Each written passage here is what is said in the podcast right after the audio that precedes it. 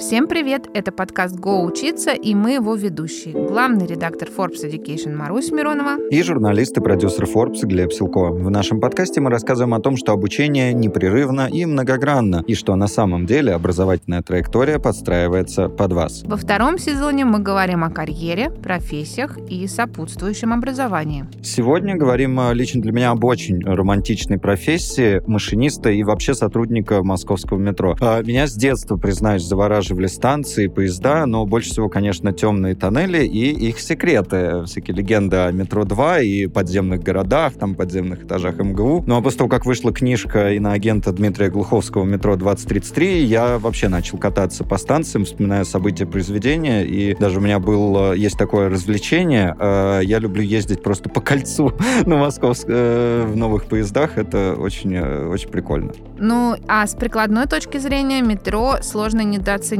да и переоценить невозможно на самом деле. Жителям столицы не приходится сталкиваться с длительными ожиданиями, вся подземная инфраструктура работает как часы. Но кто же делает все это возможным? Тысячи сотрудников в тоннелях, поездах и на станциях. И сегодня поговорим об одной из главных профессий подземки – о машинистах. У нас в гостях ведущий канала про метро, машинист-инструктор Владимир Кононов – Здравствуйте, Владимир Викторович. Здравствуйте. Спасибо большое, что пригласили. Мне очень приятно. Никогда не было в таких условиях. Очень у вас здесь уютно, хочется сказать. И я сегодня постараюсь вам очень просто в простых словах рассказать о работе машиниста, какие, может быть, интересные подробности. Если, может быть, какой-то из ваших слушателей, их множество, захочет в будущем стать машинистом, он получит здесь, я думаю, ответы на свои вопросы. Идеально.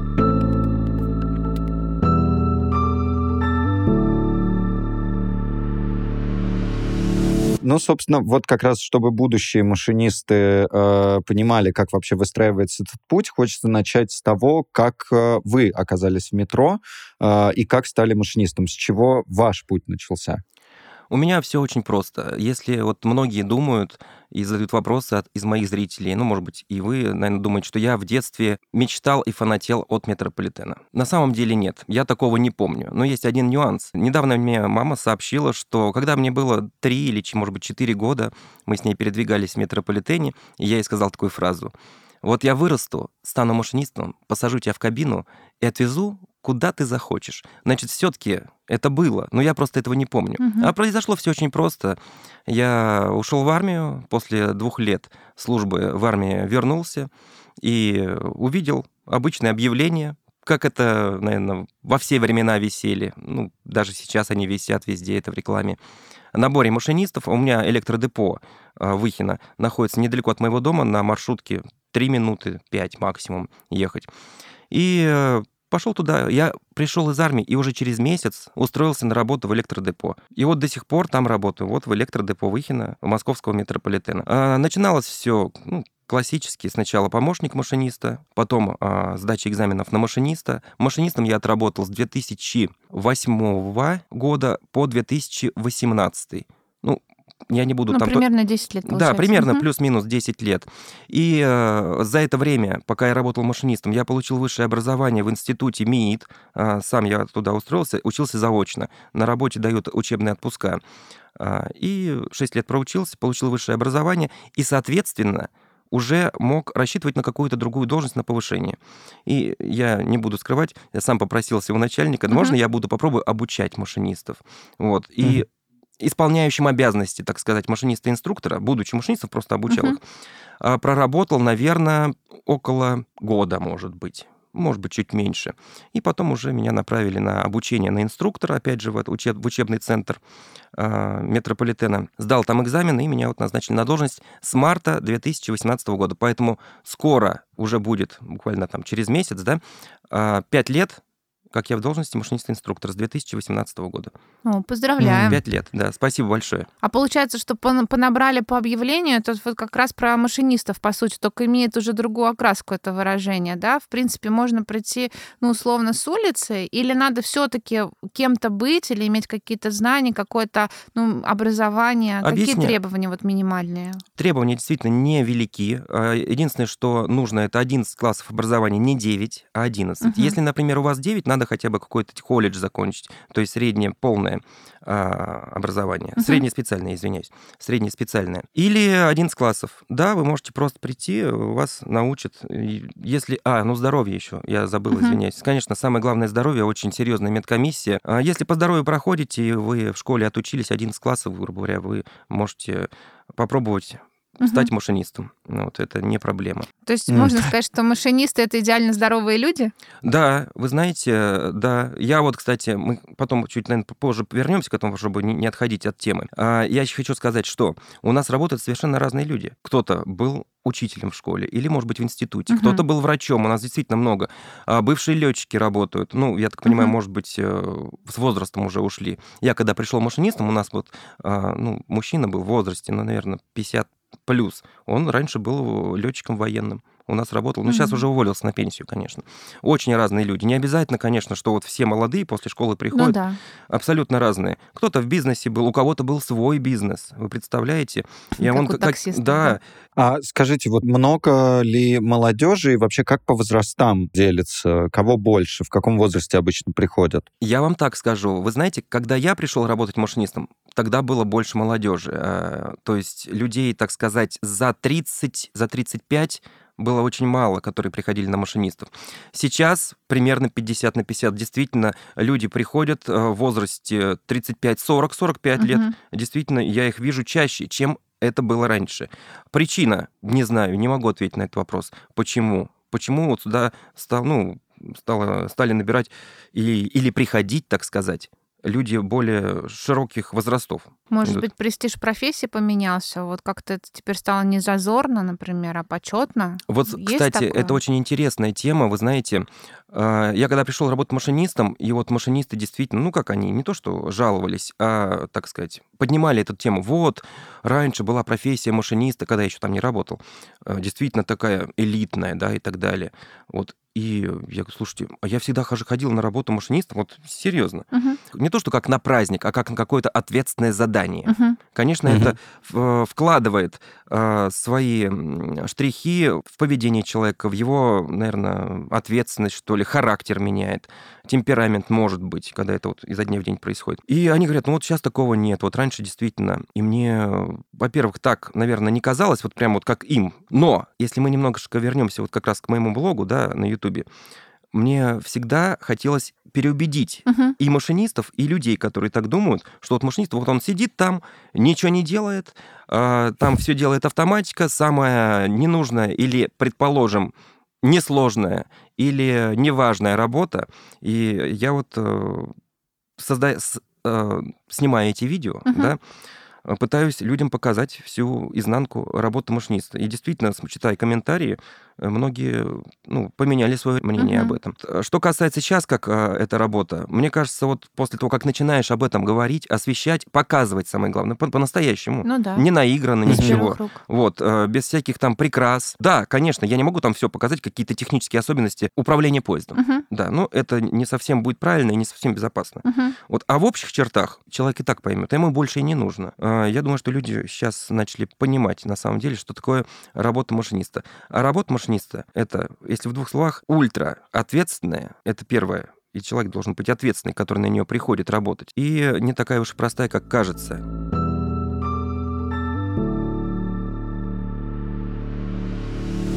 Сейчас тогда поговорим про обучение, из чего оно состоит, сколько длится, какие есть этапы. Есть ли у вас, например, какие-то симуляторы, полигоны, может быть, уже VR-технологии внедрены в обучение? Вы как из первых рук нам расскажете, как машинист-инструктор, вы и сам практик, и учите других. Себя чуть дополнить хочется этот вопрос. А Насколько серьезный а, отсев происходит во время учебы?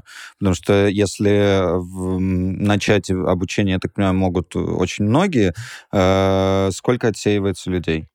Я тогда начну с вашего вопроса, Мгм. а, продолжу уже первым вопросом. Вот именно отсев. Я не могу вам сказать точно, сколько отсеивают именно за неуспеваемость, потому что я не, владею такой информацией, потому что я не работаю в учебном центре, я Мгм. работаю в депо.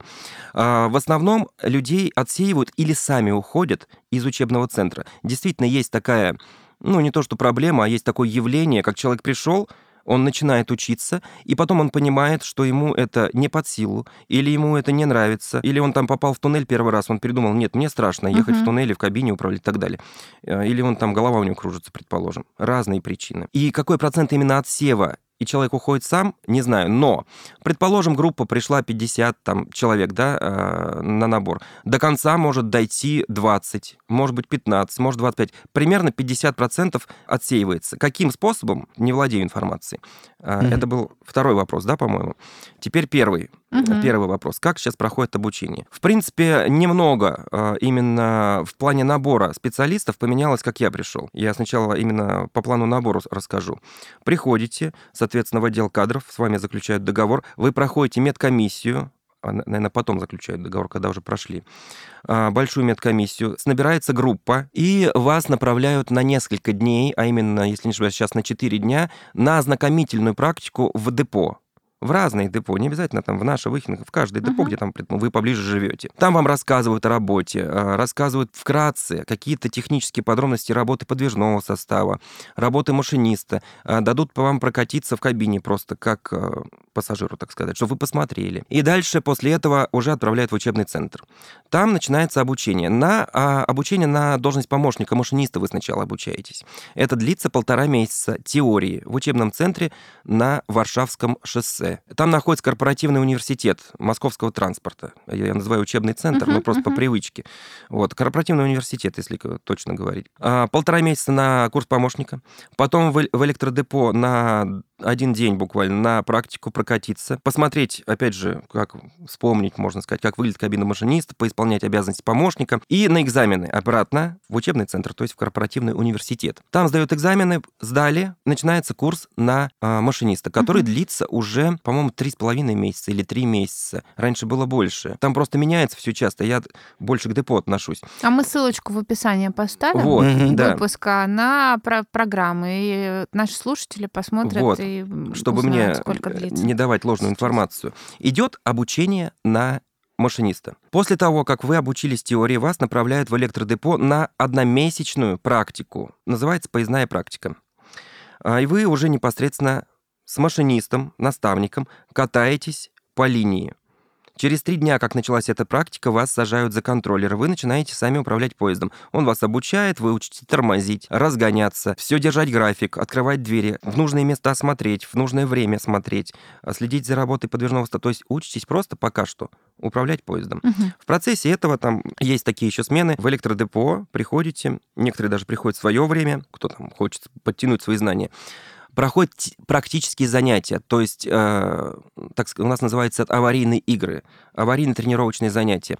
То есть даем неисправность, какая-то поезд, зажало человека, сломалась дверь, упал на рельсы. Чур меня, чур меня, чур вот. меня. А, там, я не знаю, погас монитор, предположим, на все, там очень много, целой инструкции. На все эти случаи есть определенный порядок действий машиниста. И вы уже начинаете то, что прошли в теории там в университете, в корпоративном, отрабатывать непосредственно на практике. Сразу скажу, многие, кто приходит, они отлично могут рассказать как стихотворение какой-то случай, uh-huh. ну, как из него выходить. Uh-huh. Но его э, сажаешь за пульт, там, за тренажер. Сразу теряется, да? Да, мы, кстати, сейчас про тренажер еще поговорим. Э, теряется. То есть, э, действительно, на таких странных вещах кажется, вот, ну, надо открыть двери, их закрыть, они бывают, у них двери не открываются, а он нажимает, и там надо четыре действия сделать. И из-за того, что он в кабине, что уже не, не рассказывать это голосом, угу. а теперь надо это все переложить на работу рук, вот этому намного сложнее научить, чем рассказывать там теоретически какие-то случаи, как из них выходить. Ну, образно сказать, стихотворение, да. Угу. Вот в этом вся суть. Как сейчас обучают? Начну, опять же, с того, как меня обучали. Раньше не было тренажеров 2008 год. У нас, по крайней мере, угу. в депо их не было.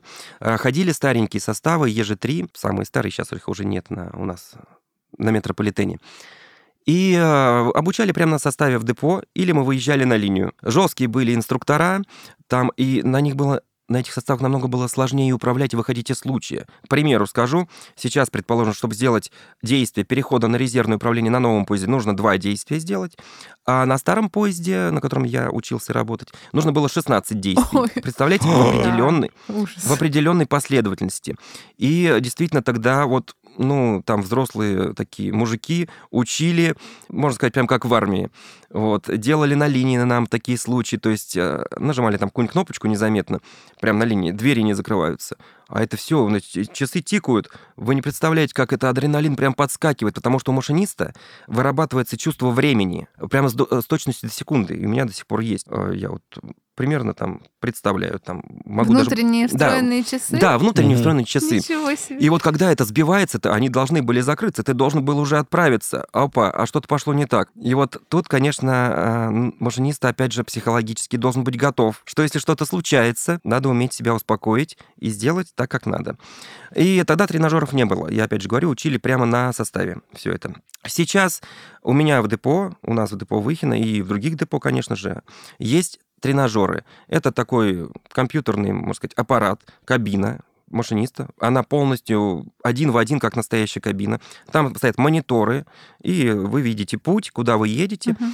А там сидит за, ну, за стенкой, можно сказать, машинист-инструктор, у которого клавиатура и четыре огромных монитора, где он может сломать все что угодно. Кинуть человека под поезд, ну, на ну, компьютере. Ну, условно, да. Да, условно. Что-нибудь поджечь, а, не закрыться двери. Ну, Начать Короче, орать в динамик, да? Да, а, да. А, вас может вызвать пассажир, что-то сказать и так далее.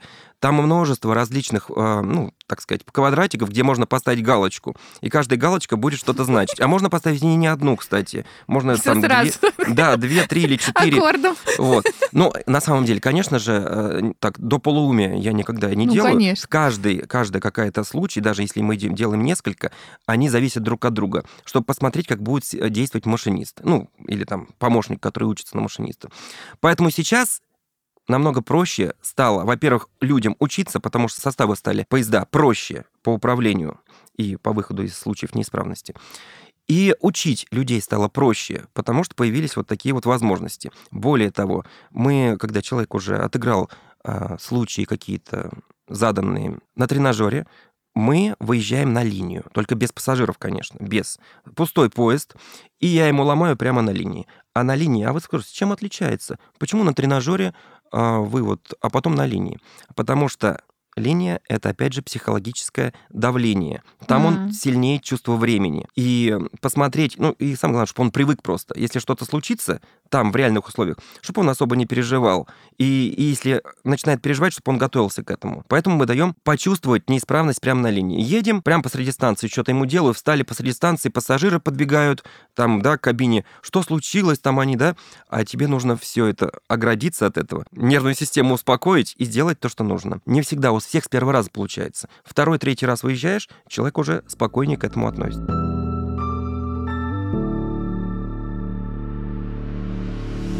два маленьких глупеньких вопросика у меня сейчас будет. А, первый вопрос, можно ли выбрать депо? Например, вот вы говорите, у вас ближе к дому было депо Выхина. А второй э, короткий глупый вопрос, насколько сильно отличаются тоннели и линии. И вот угу. если человек учится в условно депо Выхина, вот вы его научили, вы с ним проездили, все, он сможет в другом депо автоматически, грубо говоря, работать, или ему надо будет пройти какое-то дополнительное, наверное, короткое обучение для того, чтобы привыкнуть к новой линии. Как вот эта часть устроена? Идет набор во все электродепо, во все, потому что открывается большая кольцевая линия, вот, кстати, да, я плавно перетекаю, и э, вас вас могут обучать, как и мы, в принципе, как и я делаю, у нас в депо Выхина. Но то, что вы останетесь работать у нас в депо или в том, котором вы хотите, на данный момент, на данный момент маловероятно, ага. потому что угу. открывается большая большая кольцевая линия, туда нужно очень много машинистов, и сейчас все депо работают как, ну, обучают, инкубаторы, да, отдают, обучают, отдают, угу. и мы плавно перетекаем как раз ко второму вопросу: может ли машинист, если отучился на одном, да, депо на одной линии, угу. перейти на другую? Да, может, конечно, но там есть, конечно же, программа обучения. Линия он свою выучил, свою. Вот угу. как бы это странно не звучало, да? Кажется, вы едете на машине какой-то дорогой, ну что ее учить, да? Проехали... Ну как? Нет-нет, привыкаешь. И, кстати, если что-то меняется, вдруг раз и некомфортно, вот чуть-чуть что-то изменилось на дороге, а уже трепет. Ну да, давайте тогда так возьмем. Вот вы ездили всегда на работу одной дорогой, ее Мгм. закрыли, нужно ехать другой. Вы э, Стресс. немного подстраиваетесь сначала. И здесь то же самое, только здесь очень более точно все это производится. Каждый уклон, подъем, поворот, изменение максимальной скорости на участке, это постоянно Мгм. меняется. Вот, нужно все это выучить. Поэтому он должен там покататься. Программа всегда по-разному. Э, Кто-то побыстрее принимает, учит все это, запоминает, кто-то по- подольше, но в любом случае и состав может быть другой. Мгм. У нас, например, 81 765, а пойдет он в какое-нибудь другое депо, там, не знаю, там еще новее или старее, наоборот. Надо переучиваться. Если состав такой же, то проще, только линию выучить. Мгм. Но в любом случае надо кататься с наставником. Если состав другой, то придется еще и состав заново учить, уп- а, управлять им учиться, Мгм. выходить из случаев неисправности. А Бра- делятся братство. ли линии по уровням сложности? Там, например, кольцо самое какое-то напряженное, ну, очевидно, а там Арбатско-Покровское полегче э, или как? Вы знаете, именно а, вот официального разделения по уровню сложности нет. Есть, опять же, ну, как считается это. Вот наша Таганска-Краснопресненская, она самая загруженная. Там больше всего людей. Там сложнее всего машинистам работать, например, в час пик, а, потому что график и потому что много людей держат двери, нужно потом нагонять и так, и так далее. Например, самая извилистая — это старенькая линия, э, Сокольническая. Да, потому что делали ее, ну, еще в 30-х годах, там вот эти центральные перегоны. Там такие прям вот повороты, подъемы, как американские горки.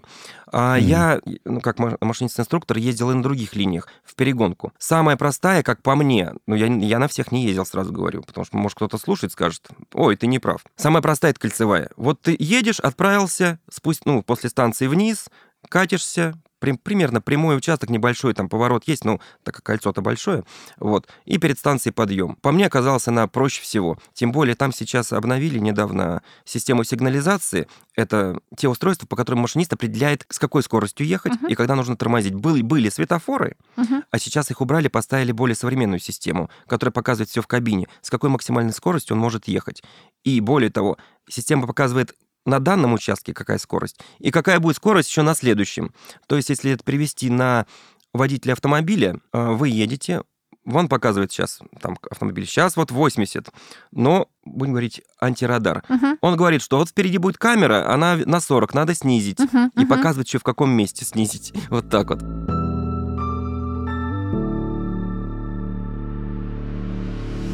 А смотрю я на вас, любуюсь, вам очень идут погоны. И у Так. нас вот вопрос, а, как у вас вообще а, делятся да, по званиям машинисты или по каким-то другим признакам? Вот что ваши, не очень могу разглядеть, кружочки там у вас, А да? звездочки? Звездочки на погонах означают. Почему их четыре? Кстати, а, начну тогда с конца. Раньше было три. И я тоже был инструктором. Совсем недавно, ну, может быть, плюс-минус там 3-4 месяца назад в метрополитене прошла такая а, реформа по погонам, изменения. И у многих должностей, в том числе и у машинистов, я сейчас, конечно, расскажу, поменялись погоны. У меня было три звездочки, сейчас стало четыре. Машинист-инструктор. Как был я инструктором, так и остался. Многие, кстати, спрашивают в комментариях там у меня, вас что, повысили? Ну, я говорю, нет, нет, не повысили. Звездочку добавили. Просто добавила звездочка. Значит, теперь, что касается машиниста. Начнем с помощника машиниста. У помощника машиниста погонщик всего лишь одна лычка, и нет ни одной звезды. Ни одной. А дальше, когда машинист, по- вернее, помощник машиниста становится машинистом, у него появляется одна звездочка, то есть одна лычка и одна звездочка. Мгм. Это машинист без класса квалификации. Через год машинист может сдать экзамен на присвоение третьего класса квалификации. Там зарплата повышается на 10%, если он сдаст. Вот. Мгм. И, а, но звездочка остается тоже одна. Ничего не меняется. Еще через два года в- получить второй класс тоже надо отучиться сдать экзамен. Там уже будет две звездочки. Мгм. Машинист первого класса это был второй класс. А машинист первого класса, ну, еще через некоторые, через несколько лет, сдаешь экзамен, у тебя уже будет три звездочки. А раньше как было? Машинист первого и второго класса все были с двумя звездочками. А, А сейчас М. машинист первого класса с тремя звездочками, как раньше был инструктор. А инструктору добавили четвертую. Ага, Вот так вот. понятно. Разобрались.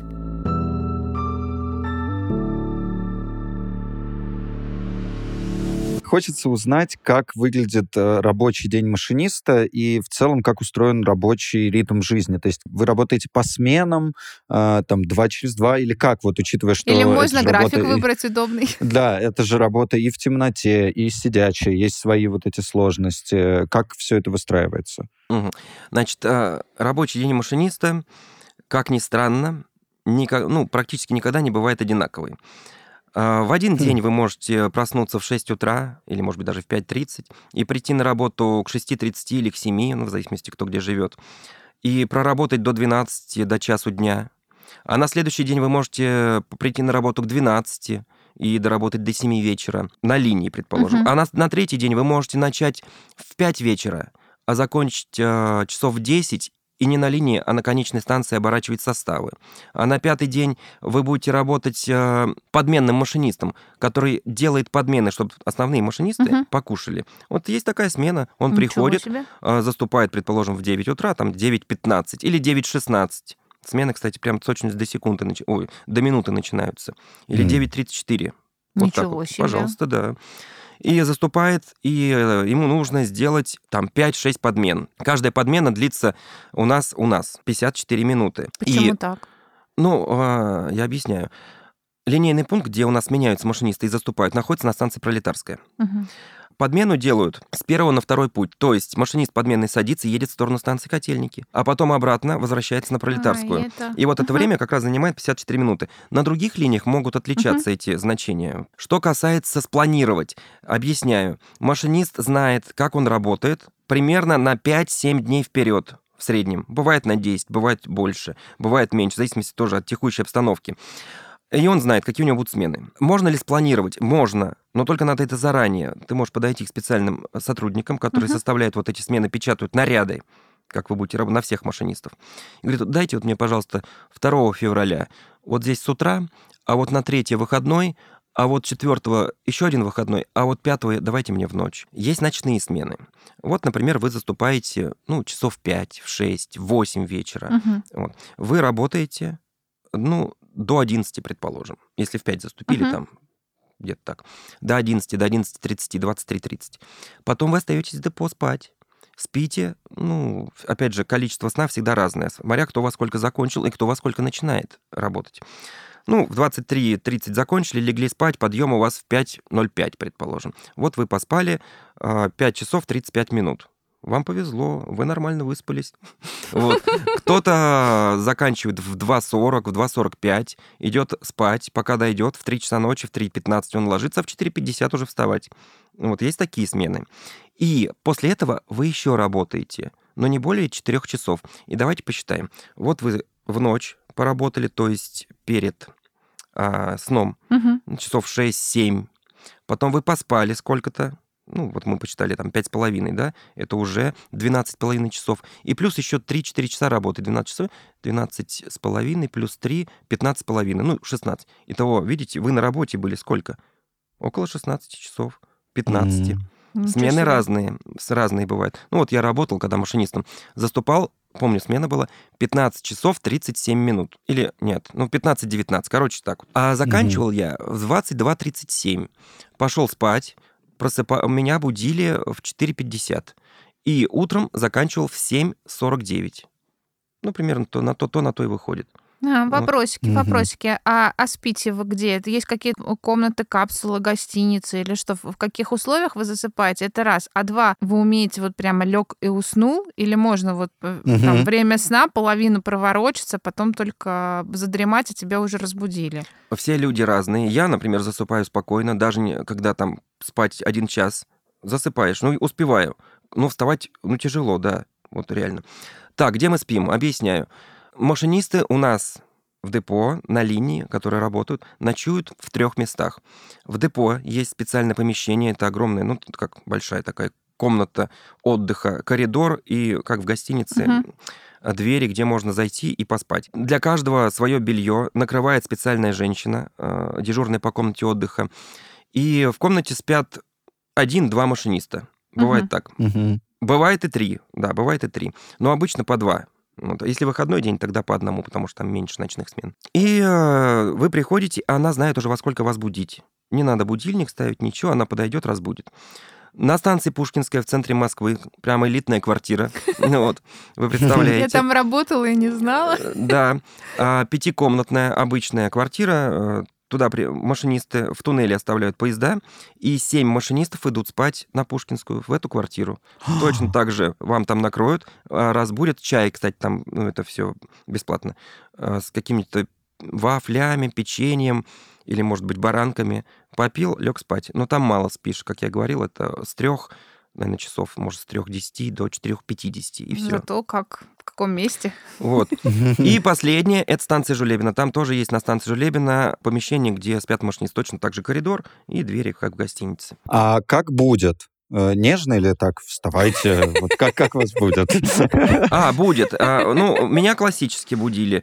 То есть она э, лежишь, спишь. Мне достаточно было, ну вот, к сожалению, видео нету, небольшого прикосновения, как будто тебя гладят. А куда mm-hmm. она? Лежишь плечом кверху, погладит по плечу. Лежишь на спине, ну, я так понимаю, это тоже по плечу, по-моему. Споко... И мне этого было достаточно. Вот небольшой... Без харасмента, в общем. Да, небольшое прикосновение, все, я просыпался. А, у меня, по-моему, не было такого, что меня разбудили, и я снова уснул. Вот, ну, то есть второй раз будить. Но бывают такие случаи, что она разбудила, но она берет на контроль. Если этот человек к ней не пришел через 2-3 минуты, она идет заново проверять. А Такая ответственная работа. Да, да. да. То есть угу. и надо ей за, ну, утром разбудить, я не знаю, там, ну, как бы не соврать-то, ну, 10-12 машинистов, вот так.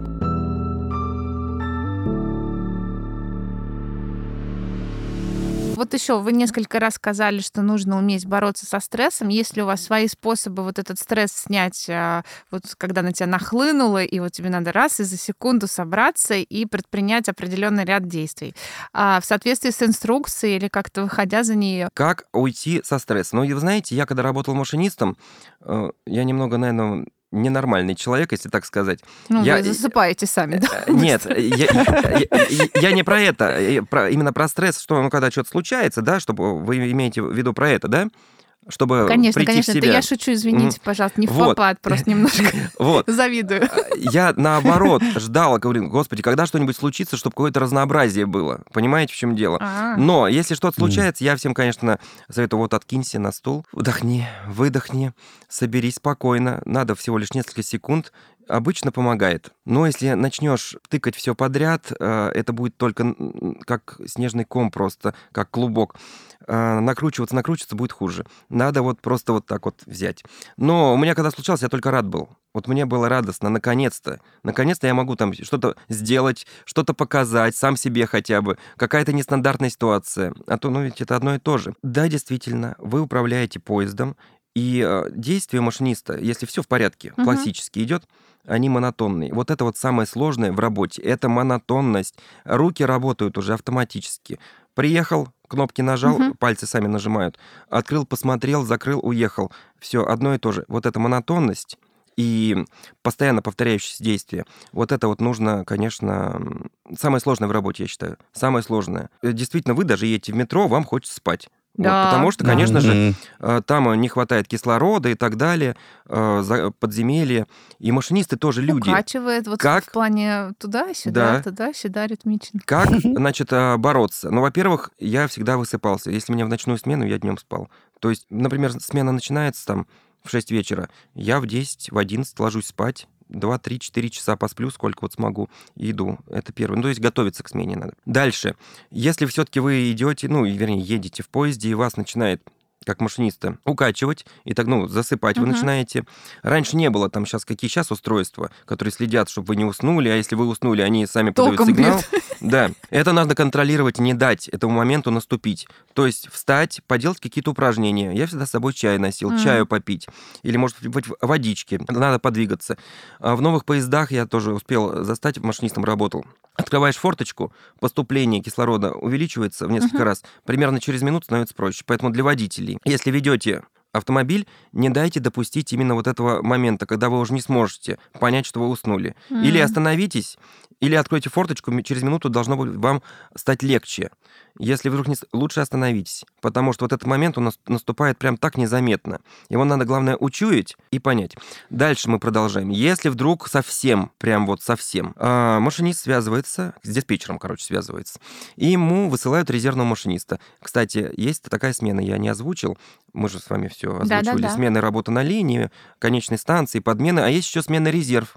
Mm. Машинист приходит и сидит, и ждет, пока кто-нибудь не заступит, опоздает, заболеет, или, может быть, там вот... Э, ну, Форс-мажоры какие-то, да, если да. случатся. И это, это не один машинист, их там несколько сидит э, в резерве.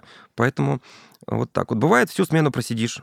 Угу. Бывает такое. А бывает, кто-то не ступил, просидел полсмены, потом поехал работать. Вот так вот.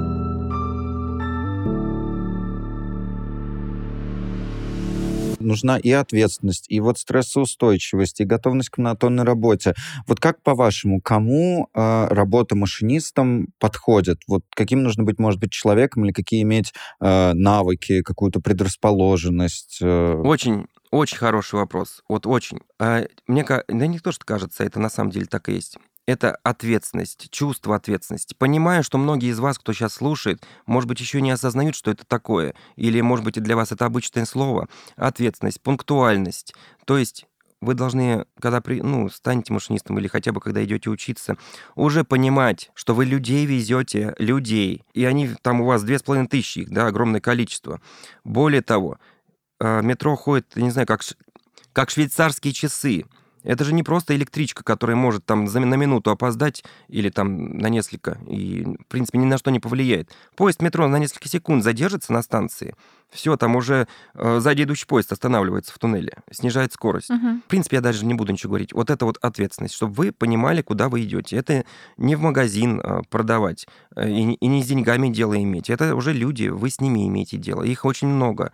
И я не буду там даже, ну это так понятно, что вы за их жизни отвечаете, и да, здоровье. Да. Самое главное, это самое главное. А еще и за, чтобы они вовремя доехали до места назначения. Ну, да. Вот, как бы это сейчас странно ни казалось, многие молодежь приходит, они, к сожалению, не понимают, куда думают, ну, думают, паровозики поводить, да, и все нормально. Многим приходится это действительно объяснять, показывать, окунать в эту систему. Люди не готовы к этому. Вот. Вы спросите, я? Ну, я, наверное, примерно точно так же э, пришел и не особо понимал. Ну, метро и метро там, да. Но главное, чем быстрее вы это поймете, тем, да, тем проще и быстрее вас поставят работать. Но это надо понимать, надо. Вот как бы это странно не казалось. Вот. Не просто так все это вернемся к объявлениям. А, в принципе, вот как-то у меня впечатление такое, что всегда, когда читаешь объявление о том, что а, ждут те, кто желает быть машинистом поезда, приходите, обучение, оплачиваем, зарплата, а, соцпакет, отпуск и так далее. То есть вот описание вакансии, в принципе, ну, достаточно привлекательное для многих. Угу. А действительно ли это так? Если уместно, можно рассказать о зарплатной вилке, угу. о соцпакете, о том, что действительно ждет те, кто хочет быть машинистом поезда метро. Вы, когда устроились да, на обучение машинистам, вам будут платить стипендию. Стипендия 40 тысяч рублей минус 13%. Это первое. Потом, когда вы станете помощником машиниста и будете кататься – с машинистом и учиться водить поезда, там ваша зарплата уже будет как у помощника машиниста. И вы будете получать в районе 55, 50-55 тысяч, если я не ошибаюсь, примерно так. Вот про зарплату машиниста сейчас уже точнее скажу. Uh-huh. Далее, когда вы станете машинистом а, без... Кстати, там, кстати, сейчас еще программа. Если вы из другого города, э, снимаете комнату, то вам э, деньги возвращаются. Компенсируют, да? да, вот это вот. Mm-hmm. Если, когда обучаетесь, uh-huh. когда обучаетесь именно. Стали машинистом, будете получать от 90, 85-90 тысяч рублей в месяц а, будет выходить. И самое большое, ну, опять же, дальше выслуга лет, повышение класса квалификации. И самое максимум, наверное, что вы на данный момент сегодня, это будет 130-135 тысяч рублей. Вот так вот. Самое, самое максимум. Это на руки, за вычетом uh-huh. всех вот этих налогов uh-huh. и так далее. Uh-huh. Ну, вот, отпуск у вас сколько? То ли 45, то ли 48. Вот, uh-huh. ну, 40 с чем-то не, около 50. Uh-huh. У машиниста тоже, да, то же самое. А, я как инструктор могу разделить его на две, на три части. Ну, обычно так и делаю. Угу. У машиниста всегда он делится на две части, по 22, по 23 а, дня. Вот вот, да, да, по 22, А-а-а. по 23 дня. А, кстати, э, служба психологической помощи есть какая-то? Да, у нас вот... у каждого в депо есть психолог, и даже не один. А, О. Да, машинисты периодически э, с определенной регулярностью, а, проходят у нее собеседования какие-то. Если что-то случилось, опять же, там, наезд на человека, тоже к психологу сразу. Мгм. Если были какие-то там действия машиниста, что-то сломалось, он, предположим, долго выходил из случая, Мгм. тоже направлять. Там определенный список есть. Работа ведется. Да, да, есть. В каждом депо психолог есть.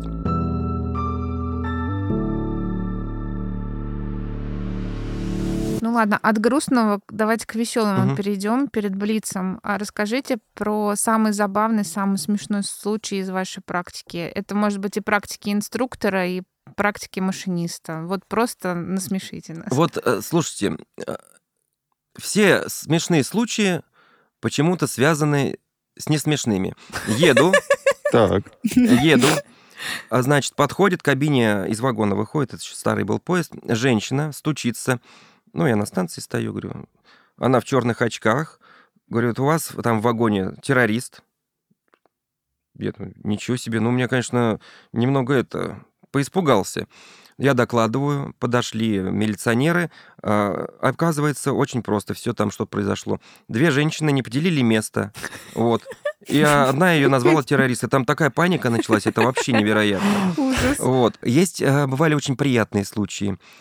Ребенок с мамой подходит к кабине, смотрит, а, тоже там, ну, если время не час пик, откроешь ему, а, поздороваешься, он скажет спасибо вам, что довезли. Ну, вот такие случаи. Еще блога не было, ничего нет. Мгм, мгм. То есть Мгм. вот так вот пассажиры э, интересуются. И ты думаешь, господи, хоть кому-то это интересно, хоть кто-то сказал спасибо. Это приятно. Едешь и Ой, думаешь ну мы об вам этом. все благодарны на самом деле. Ну просто Да. мы не знаем, как выразить эту благодарность. Э, Вы так облегчаете нашу жизнь. Ну честно, без метро непонятно, что было бы с нами.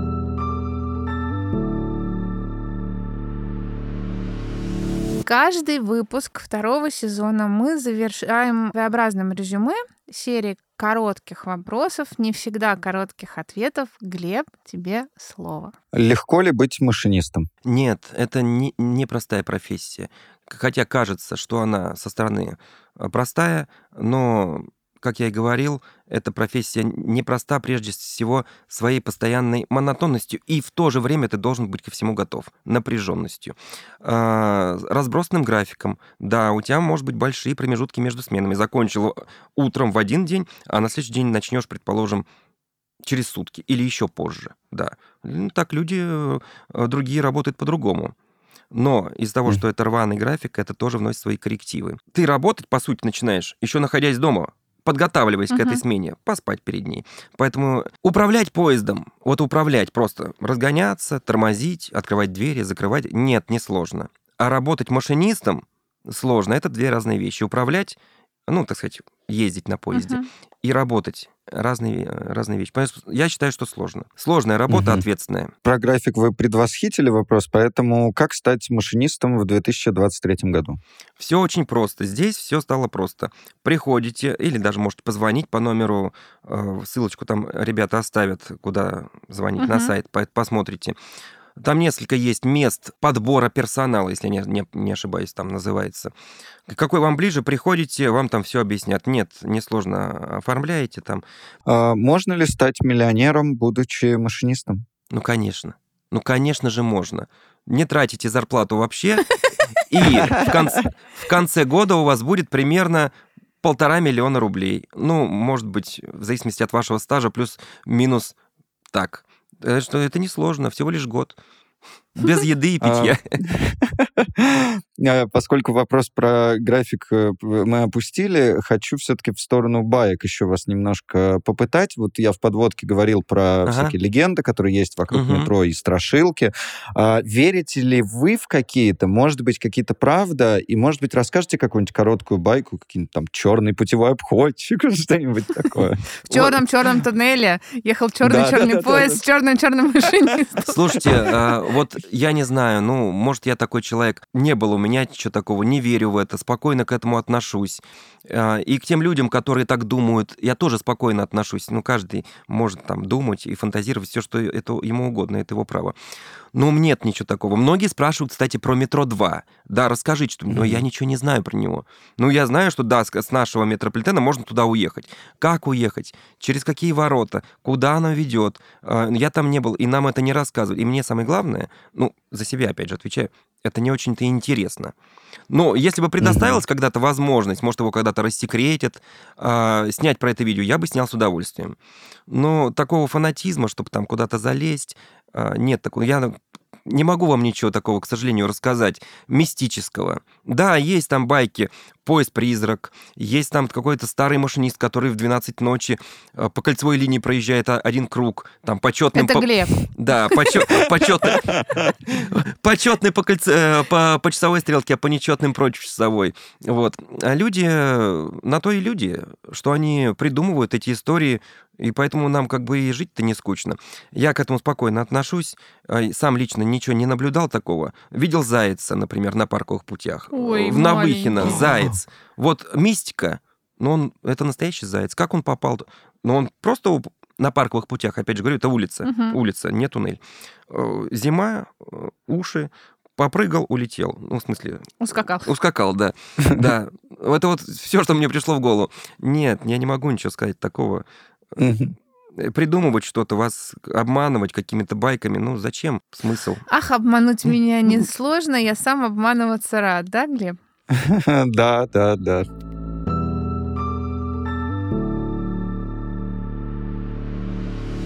Друзья, а, не знаю, захотите ли вы стать э, машинистом метро, захотите ли вы взять на себя эту ответственность, но всем нам я желаю рассказывать о своей профессии, о том деле, которым ты сейчас занимаешься, с таким вдохновением, с такой любовью, как это делал сегодня Владимир. К сожалению, вы не увидите его лица, его улыбки, но я получила неимоверное удовольствие. Хочу, чтобы мы все так горели тем делом, которым мы занимаемся.